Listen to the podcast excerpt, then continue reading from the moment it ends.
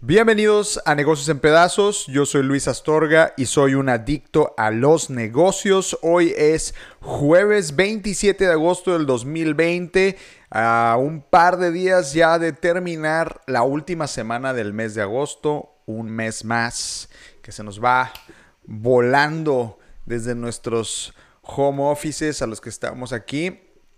Eh, espero que la estén pasando bien, que estén cerrando muy bien el mes. Salud, café mañanero, vespertino, tecito, lo que estén tomando. Salucita, yo pues ya saben, cafecito porque si no, no despierto. Y el episodio de hoy, como eh, todos los de esta semana, es traído a ustedes por Café Capel, con K, K-A-P-L, Café Capel, el sabor de tus recuerdos, café artesanal de Chiapas, tostado y molido 100% puro, procedente del estado de Chiapas, a más de mil metros de altura. Apóyenlos, Café Capel, búsquenlos en, Facebook, que además ahorita traen un especial. Si mencionas el podcast, la bolsita de café está en 100 pesitos. Apoyen a las pymes, acuérdense, ahorita está cerrado Starbucks. No le hagan caso a Starbucks. Compren a las pymes, compren un cafecito chapaneco rico. Bueno, vamos a empezar rápidamente con las noticias de los negocios. La empresa IBM, la gigante IBM manufacturera de chips, llegó a un acuerdo con Hacienda y Crédito Público en nuestro país para pagar impuestos. De hecho, si alguien se ha llevado un par de estrellitas en el tema de recaudación es Hacienda Federal. De hecho, este último mes hemos visto grandes empresas, dentro de ellas incluso Walmart, que han pagado eh, cantidades exorbitantes de impuestos que tenían rezagados. Pues ahora se le suma a esta lista de empresas que están pagando su rezago de impuestos millonarios a el erario público, se suma IBM. La firma de servicios tecnológicos llegó a un acuerdo con las SHCP para el pago de 669 millones de pesos que tenía acumulados en impuestos. Carajo, yo a veces este, me retraso un par de días para pagar mis impuestos por ni siquiera por no poder pagarlos, sino porque se me olvida. Pero 669 millones, wow, o sea, es wow. Cuando hablamos de que la tributación de la clase media es dura y la de los grandes no es tan dura, no mentimos, ¿eh? Bueno, pagaron 669 millones de pesos rezagados. El procurador, fiscal Carlos Romero Aranda informó vía Twitter que la empresa reconoció su falta fiscal al no pagar impuestos de años anteriores, se comprometió a ejercer acción al respecto y refrendó su compromiso a actuar conforme al marco legal vigente. Claro, pues ¿cómo no van a admitir trabajar con el marco legal si ya los torcieron y ahora tienen que pagar? Pues no les queda de otra, ¿no? Sí, voy a pagar y ya voy a cumplir, pues claro, ¿no? El desplegado de IBM señaló que con este acuerdo se dan por terminados los procedimientos que se encontraban abiertos respecto a ejercicios fiscales anteriores y pagando los impuestos que fueron determinados por la Secretaría. El mayo pasado, el presidente Andrés Manuel López Obrador comentó que por lo menos 15 empresas tienen adeudos al fisco por cerca de 50 mil millones de pesos. En la primera mitad, como les comentaba, de la Administración Federal cobró los adeudos que tenía América Móvil y Walmart por un monto de 8 mil eh, millones respectivamente. Entonces, pues, y luego, y, ah, bueno, y luego se llegó un acuerdo eh, para el pago de impuestos. La embotelladora FEMSA aseguró un pago de 8 mil millones también y ahora IBM 669. No le podemos eh, negar al señor Andrés Manuel López Obrador que en esta parte sí, se le, sí le pongo una estrellita una estrellita ahora sí a Andrés Manuel y a su equipo por la recaudación de impuestos. Cambiando de tema, la aplicación eh, El Unicornio Latinoamericano, el Rappi, ah, anunció que devolverá hasta 20% de las comisiones a restaurantes en una alianza que está haciendo con la Cámara Nacional de la Industria Restaurantera y de Alimentos Condimentados, la CANIRAC. Ojo, este reembolso solo aplica si tienes un restaurante, estás en Rappi y eres miembro de la Canirac. Si no eres miembro de la Canirac, no puedes aplicar para este reembolso del 20% de las comisiones. Los reembolsos serán de 20% para restaurantes que, que ofrezcan su servicio en línea exclusivamente en Rappi. O sea que si ustedes están en Uber Eats, en Didi Food o en otros, pues no va a aplicar el 20%, pero sí aplica... Eh, perdón, no aplica el 20% y eso hasta las empresas que tienen hasta 250 mil pesos de ventas mensuales. Si ustedes solo tienen hasta 25 mil pesos, les aplica un reembolso del 10% de las comisiones que está cobrando Rappi. Los restaurantes afiliados a la Canirac interesados en recibir estos reembolsos vigentes hasta el próximo 30 de septiembre podrán realizar los trámites vía electrónica a través del sitio web con fecha límite al 31 de agosto.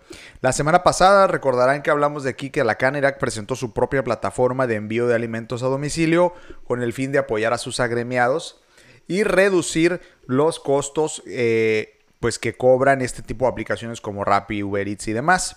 Eh, al presentar esta aplicación la y la promesa, promesa, de cobrar la mitad del porcentaje que cobran de comisiones las otras apps, pues inmediatamente Rappi fue con la canera que le dijo, oye, qué bueno que lanzaste tu app, pero pues qué te parece si yo también motivo a tus agremiados para que sean miembros de la mía y les regresamos este porcentaje, pues bueno, acciones que están llevando a cabo estas apps para motivar a los miembros a estar operando dentro de su ecosistema. Por otro lado, y la ya tan famosa vacuna que hemos venido hablando y de la primera que hablamos que fue la de Moderna, que probablemente es de las más avanzadas la empresa Moderna de biotecnología estadounidense, eh, anunció que avanzó en la generación de anticuerpos en personas mayores a 55 años de edad. Muy buenas noticias. Moderna presentó nuevos datos de seguridad de un ensayo inicial que proporciona la primera evidencia de una vacuna contra COVID-19 estimula el sistema inmunológico y estimula el sistema inmunológico de las personas mayores. En este ensayo de fase 1, la vacuna contra el coronavirus de Moderna, Moderna produjo niveles consistentemente altos de anticuerpos neutralizantes un componente clave de la respuesta protectora del cuerpo en adultos mayores, dijo la compañía en un, comunicado. Los niveles de anticuerpos en personas mayores de 55 años eran comparables a los observados en adultos más jóvenes. El ensayo utilizó la misma dosis de la vacuna que ahora se administra a los voluntarios en su ensayo en etapa final, porque recordarán que aparte está la etapa final.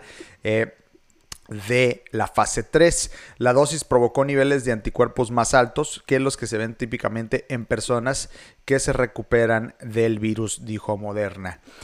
Un saludo aquí a Luis en Instagram.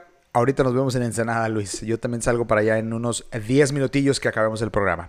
Bueno, las posibilidades de que la, vacuna de Moderna se convierta en una de las mejores vacunas para combatir el coronavirus se hizo más fuerte hoy, comentó un director de la empresa. Los hallazgos en las personas mayores son un gran logro. Ahí lo tienen, avances importantes en el tema de la vacuna. Eso siempre da buen... Eh, sabor de boca a los mercados, incluso casi siempre hace que el peso se mantenga estable, que el dólar no caiga tanto y además eh, hace que los mercados en general tengan buenas reacciones. Y ahí lo tienen, Moderna haciendo avances importantes en el tema de la, de la vacuna. Cambiando de vacuna y yéndonos a Apple, Apple le apostará a la realidad aumentada, ha anunciado, para retener suscriptores. Apple planea agregar contenido de realidad aumentada a su servicio de streaming de Apple TV. Si no saben qué es la realidad aumentada, básicamente son todos estos... Eh, cuando ustedes están viendo algo que pareciera que está ahí con ustedes, ¿no? La realidad aumentada es como lo que se utiliza en el, Oculus Rift, ¿no? Eh, que es este aparato que te pones en, en, los ojos para jugar videojuegos o cuando un elemento de la televisión puede interactuar contigo en tu teléfono o mediante alguna proyección 3D eh, eh, o que recordarán el ejemplo realidad aumentada más eh, de ciencia ficción que existe era en Star Wars cuando veían que, hablaban con estos hologramas, ¿no? Bueno, pues Apple está apostando a eso. Con la nueva función, los elementos de un programa de televisión como personajes u objetos se mostrarán en el teléfono o tableta de un espectador y se integrarán en el entorno circundante según personas familiarizadas con el proyecto. Por ejemplo, alguien que esté viendo una escena en la que alguien camina en la luna podría ver un vehículo lunar virtual en la pantalla de su dispositivo aparentemente posado sobre la mesa de café de su sala de estar. La posición serviría como contenido adicional similar al comentario del director o el avance eh, em, del director o el avance que acompaña a la descarga de una película. Se espera que la función de realidad aumentada se estrene el próximo año como preámbulo a un auricular que se construirá eh, con base en la realidad aumentada y virtual y que Apple espera lanzar en 2022. Entonces, pues el contenido de Apple ahora va a salir del teléfono y podemos verlo en realidad aumentada en la mesa de nuestro escritorio, en la mesa de la comida, este, interactuar el celular, la tablet con la, con la, con el, con la computadora y con la televisión a la vez que estamos disfrutando de un programa, ¿no? Pues bueno, es una apuesta de Apple. Y en el también hablando de Apple, ustedes recordarán que uno de, las, de los productos más exitosos que tiene pues son los AirPods eh, eh, inalámbricos y uh, mencionan que AirPods pues, va, a ser, va a seguir siendo uno de los grandes vendedores para Apple en este 2020. Sin embargo, ya está creciendo el terreno de la competencia y está cediendo mucho terreno a marcas chinas alternativas. Apple probablemente aumentará las ventas del AirPod en su tercera parte de este año, pero ello no impedirá que pierda el dominio en el mercado de auriculares inalámbricos de rápido crecimiento. Los AirPods han llegado a definir la categoría de auriculares inalámbricos y Apple presentó casi la mitad de todas sus ventas en 2019 con este producto y se espera que aumente 82 millones de unidades este año. Pero ya hay alternativas baratas de rivales chinos que han erosionado eh, el liderazgo de Apple y la compañía de Silicon Valley ahora se encuentra con un poco más de una tercera parte del mercado, seguido de Xiaomi con 10% y Samsung con 6%. Entonces, por si no lo sabían, los AirPods no son los únicos inalámbricos de alto nivel. Un contingente creciente de marcas chinas especializadas ha entrado en la escena con modelos como el Hypertech Tevi que cuesta 90 dólares, que es menos de la mitad de lo que cuestan unos AirPods. Eh, también están eh, los One More True Wireless ANC de 180 dólares, que de hecho son los que mejor rating tienen en cuanto a calidad de audio. Y el nuevo Galaxy Buds Live de Samsung, que también cuenta con cancelación de ruido, eh, junto con un bonito diseño que cuesta 170 dólares. Entonces sigue creciendo el mercado de los AirPods. Por otro lado, una noticia que francamente debo decir que estoy extremadamente decepcionado porque yo recuerdo haber celebrado la movida de TikTok, de haber designado a un CEO estadounidense que además venía de una de las empresas más importantes que es Disney. Cuando lo asignaron a TikTok me pareció una movida estratégica fantástica Después, cuando hubo eh, las audiencias de las redes sociales ante el Congreso estadounidense, este CEO dio su primer anuncio, lo cual me pareció un, un movimiento también muy estratégico, muy bueno. Pero ahora resulta que el CEO de TikTok, esta misma persona que consideraba yo que era muy bueno, ha renunciado a TikTok ante la prohibición de la aplicación por el gobierno de los Estados Unidos. Y miren, va a ser muy difícil saber si en realidad está renunciando o lo corrieron. Eh, usualmente los CEOs se les pide su renuncia y renuncian voluntariamente. Es, es, raro que los corran. Pero me parece decepcionante porque cualesquiera que haya sido la razón, y si es como la platican en las noticias, pues creo que le quedó muy grande el sombrero a, Kevin Mayer, el CEO de TikTok. Simplemente no pudo, no pudo con esta curva enorme que le mandó el gobierno. Yo creo que él creyó que iba a llegar a, pues, a la playita o no sé. Pero eh, Kevin Mayer renuncia a TikTok ante toda la presión que tiene el gobierno de Estados Unidos y no pudo con el paquete de lidiar con Donald Trump. La nota dice, Kevin Mayer, CEO de TikTok, renunció este jueves ante la presión de Estados Unidos para que el propietario chino venda la popular aplicación de videos, que según la, Blanca, la Casa Blanca es un riesgo de seguridad. En una carta a sus empleados, Mayer explicó que su decisión de irse se produce luego de que el ambiente político haya cambiado drásticamente. Lo cual es como que, ah, es que cambió el ambiente político, entonces ahí nos vemos, renuncio, me, me voy del barco, el capitán se va a la fregada del barco. La decisión llega después de que el presidente ordenó la prohibición de TikTok a menos que su empresa ByteDance venda las operaciones eh, en el país a una empresa eh, americana en un plazo de 90 días. Y, y Kevin Mayer en el comunicado dice, he reflexionado mucho sobre qué requerirían los cambios corporativos estructurales y lo que significa para el puesto global que asumí. Con ese telón de fondo y mientras esperamos alcanzar una resolución, resolución muy pronto, con gran pesar quiero hacerle saber que he decidido dejar la compañía. O sea, pues me puse a pensar qué tan difícil está la situación y cómo me va a ir. Entonces, mejor saben qué, este, ahí les dejo las llaves del carro y me voy. Ahí les dejo las llaves del coche, del bote, del barco, de lo que ustedes quieran y pues ahí nos vemos, ¿no? Muy buena suerte. Muy, muy decepcionado para mí. Eh, personalmente creo que, que Kevin Mayer está saltando del barco y dejando a toda su tripulación que se hunda como el Titanic. Eh, Pensé que era un ejecutivo que traía mucho más, mucho más, mucho más nivel. Se veía en su cartilla que era un ejecutivo de altísimo nivel. La apuesta de TikTok, TikTok, no era mala. De verdad creo que era una buena apuesta traer a un ejecutivo que además, digo, seamos muy honestos, trajo un ejecutivo que cumplía con el perfil del ejecutivo eh, ejemplo gringo que le encanta a Wall Street y que le encanta al gobierno. Era un hombre este, de mediana edad, blanco, eh, con una trayectoria en una empresa grande eh, de muchísimos años y buen relacionamiento. O sea, era como que la mezcla perfecta para que fuera exitoso en TikTok. Pero bueno, al final el hombre no pudo con el paquete o lo corrieron, por cualquiera que sean las cosas, su mensaje pues dice algo así como que el barco se está hundiendo, ahí nos vemos, que les vaya bien. Entonces así queda TikTok, ya no sabemos qué vaya a pasar con TikTok, eh, si, se vaya a vender, si no se vaya a vender.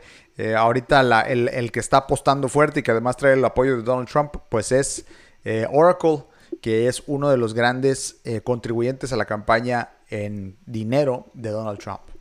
Bueno, cambiando de noticias, en México la empresa holandesa EMA H-E-M-A o Gema, EMA, no sé cómo la pronunciamos acá, pelea su lugar en el e-commerce en México.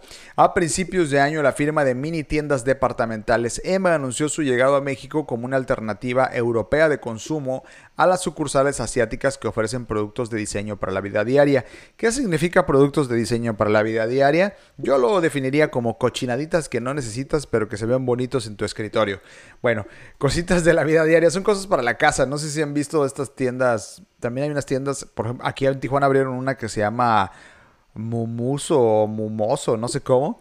Bueno, esas, esas, esas tiendas que tienen muchísimas, cosas que no necesitas pero que quieres comprar. Bueno, Emma es de ese tipo de tiendas. La estrategia incluía la apertura de 200 tiendas físicas hasta 2025. ¡Auch! 200, 200 tiendas y empezaban este año. Pero legal el COVID puso en la mira la necesidad de entrar al comercio electrónico, como todo el mundo y como lo comentamos todos los días. El plan agresivo de crecimiento continúa y el primer corte del listón que la compañía dará en México no será en, no será en una sucursal dentro de un centro comercial, sino a través de la tienda en línea que comienza operaciones el día de hoy. El stock de productos asciende a 4.000 piezas divididas en categorías de belleza, hogar, papelería, bebés, entre otras cosas que no necesitamos probablemente, pero que se han de ver bonitas y que vamos a comprar. Eh, y podría llegar a 6.000 artículos, aseguró eh, Siet Kasmi, director de nuevos negocios de la firma. Emma adelantó que su estrategia en México de incursionar en el mercado online con la contingencia eh, sanitaria. Emma adelantó su estrategia en México para incursionar en e-commerce pero la apertura de tiendas físicas que desde un principio se pensó dentro de centros comerciales y en alianza con el conglomerado Grupo Ensueño y Modatelas no es un plan que queda descartado. Para el último trimestre de año se inaugurarán cinco tiendas que estarán en Ciudad de México, Guadalajara, Puebla y Monterrey. Pues ahí lo tienen una opción más para gastar sus pesitos, sus chelines en cositas para su hogar. La tienda se llama EMA, H-E-M-A. Y para cerrar el episodio de hoy, eh, eh, un artículo del economista interesante con el tema de la controversia de los, la prohibición de venta a menores de golosinas que ya está en eh, vigor en el estado de Oaxaca y ahora Tabasco y ya está en pláticas en muchos de los estados de nuestro país. Las refresqueras eh, en la bolsa no han visto de hecho ningún efecto hasta el momento en la bolsa de valores, en el mercado accionario. Con las refresqueras me, me, refiero pues a las embotelladoras de la bebida más azucarada que bebemos en México y que creo que México, si no me equivoco, es el consumidor número uno a nivel mundial de Coca-Cola, por ejemplo. Desde que se difundió la noticia el pasado 5 de agosto, las acciones de las refresqueras en la Bolsa Mexicana de Valores han tenido un comportamiento mixto, pero mayormente estable o a la alza. En el caso de Arca Continental, que es la segunda embotelladora de Coca-Cola, sus acciones tienen un alza de 1% desde que la medida se anunció en el estado de Oaxaca. De hecho, la empresa no tiene operaciones en dicha entidad ni en Tabasco, en donde se aplican las nuevas medidas de la industria. El desempeño bursátil de otra embotelladora, la más conocida, Coca-Cola FEMSA, que también es dueña de Oxo, también ha sido positivo en el periodo de referencia, puesto que ha avanzado 2.12%. Finalmente, en el segmento de embotelladores, Cultiva, que comercializa bebidas y otros productos de PepsiCo, mantiene una baja ligera del 6.45%, aunque pues es Pepsi, yo creo que es porque es Pepsi, no creo que es porque le esté yendo mal. El grupo Bimbo participa a través de Barcel en el mercado de botanas y tiene un retorno de 4.72% desde que se inició el anuncio de Oaxaca el 5 de agosto y cuenta con un portafolio que incluye, pues ya saben, las botanas saladas, la confitería y según datos de Euromonitor Internacional, tiene una participación cercana al 18% en la categoría a nivel nacional.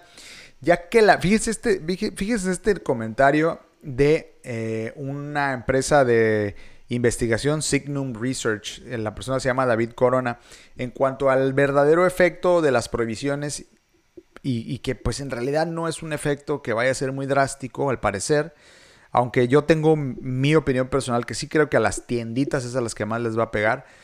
Pero me pareció interesante este comentario para que vean que puede que estemos en un tema más, politizado que en realidad de salud y de beneficio. ¿eh? Dice, ya que la venta de productos es realizada en la mayoría de las veces por una persona mayor de edad, o sea, va el papá, el tío, el primo o alguien de mayor de edad a hacer la compra a la tienda, no consideramos que tenga impacto alguno en las ventas por esta política pública, por lo que busca eh, que lo que busca es combatir la obesidad infantil. No consideramos que tenga impacto alguno en las ventas. Ahí lo tienen. En realidad, eh, esto está teniendo, no está teniendo de entrada un impacto en la bolsa de valores, en las acciones de las empresas, porque el mismo mercado lo lee como un tema político, no lo lee como un tema verdaderamente que vaya a impactar las ventas. ¿Por qué? Porque este es un tema que requiere una solución muchísimo más integral, más holística. Estaría padre que crearan un canal, ahora que han creado todos estos canales educativos, que me parece una, una, eh, una iniciativa fenomenal para, para las, las, clases en línea. ¿Por qué no se crean un canal de nutrición? O si ya lo hay, a lo mejor, díganme ustedes, si ustedes que a los que tengan hijos, a lo mejor sí ya hay un canal nutricional, que en ese canal nutricional enseñen a los niños a comer eh, había un meme que decía, oye, pues, ¿por qué, oye niño, ¿por qué compras eso? Si ven que no ves que tiene grasa saturada y el niño preguntaba, ¿qué es la grasa saturada? Si el que le pongas una etiquetota que dice que tiene alta grasa saturada o alto sodio, pues el niño, si el niño no sabe qué es sodio y grasa saturada, le vale gorro, ¿no? Se lo va a comer, está rico, está dulcecito. Pero bueno, conforme a la Organización de las Naciones Unidas para la Alimentación y la Agricultura, nada más para que se den idea, los mexicanos consumen 3.000 calorías en su dieta diaria con solo 5.8 proveniente eh, de bebidas azucaradas y 94% de fuentes distintas. 6% de nuestra dieta es bebidas azucaradas y consumimos 3.000 calorías. Si ustedes no saben, para consumir 3.000 calorías, ustedes tendrían que andar haciendo como dos horas y media o tres de ejercicio para quemarlas. ¿eh? Está, está brutal, por eso estamos bien gorditos en este país y el coronavirus vino a decirnos que tenemos que cuidarnos. Pues bueno, eso es todo por el día de hoy. Según yo iba a ser más corto el episodio y ya nos fuimos 23 minutos. Muchas gracias por acompañarme el día de hoy. Les reitero, nuestro patrocinador, Café Capel, chequenlo, K-A-P-E-L, Café Capel Chapaneco, de una, un emprendedor, una pyme aquí de Tijuana. Búsquenlo en Facebook. Gracias por acompañarme el día de hoy. Salucita. Ahorita tengo que eh, volar a Ensenada. Em, no literal, porque pues de Tijuana a Ensenada no hay vuelos, pero tengo que irme rápidamente a Ensenada de trabajo. Les agradezco por acompañarme el día de hoy. Eh, nos vemos mañana igual para cerrar la semana a 8 de la mañana. Yo soy Luis Astorga. Gracias por acompañarme. Facebook, Instagram. Yo también soy tu fan, Luis Abraham Campos. Buenos días, Estefanía, Miguel y Rosa. Buenos días a todos los que están acá en el live de Instagram. Al finalizar, recuerden que los episodios completos están en... Eh, eh, formato podcast en Spotify, Apple Podcast, Google Cast, Breaker, todo lo que termine en cast, redes sociales, negocios en pedazos. Gracias por acompañarme. Yo soy Luis Astorga. Esto fue Negocios en Pedazos y aquí somos adictos a los negocios. Nos vemos mañana.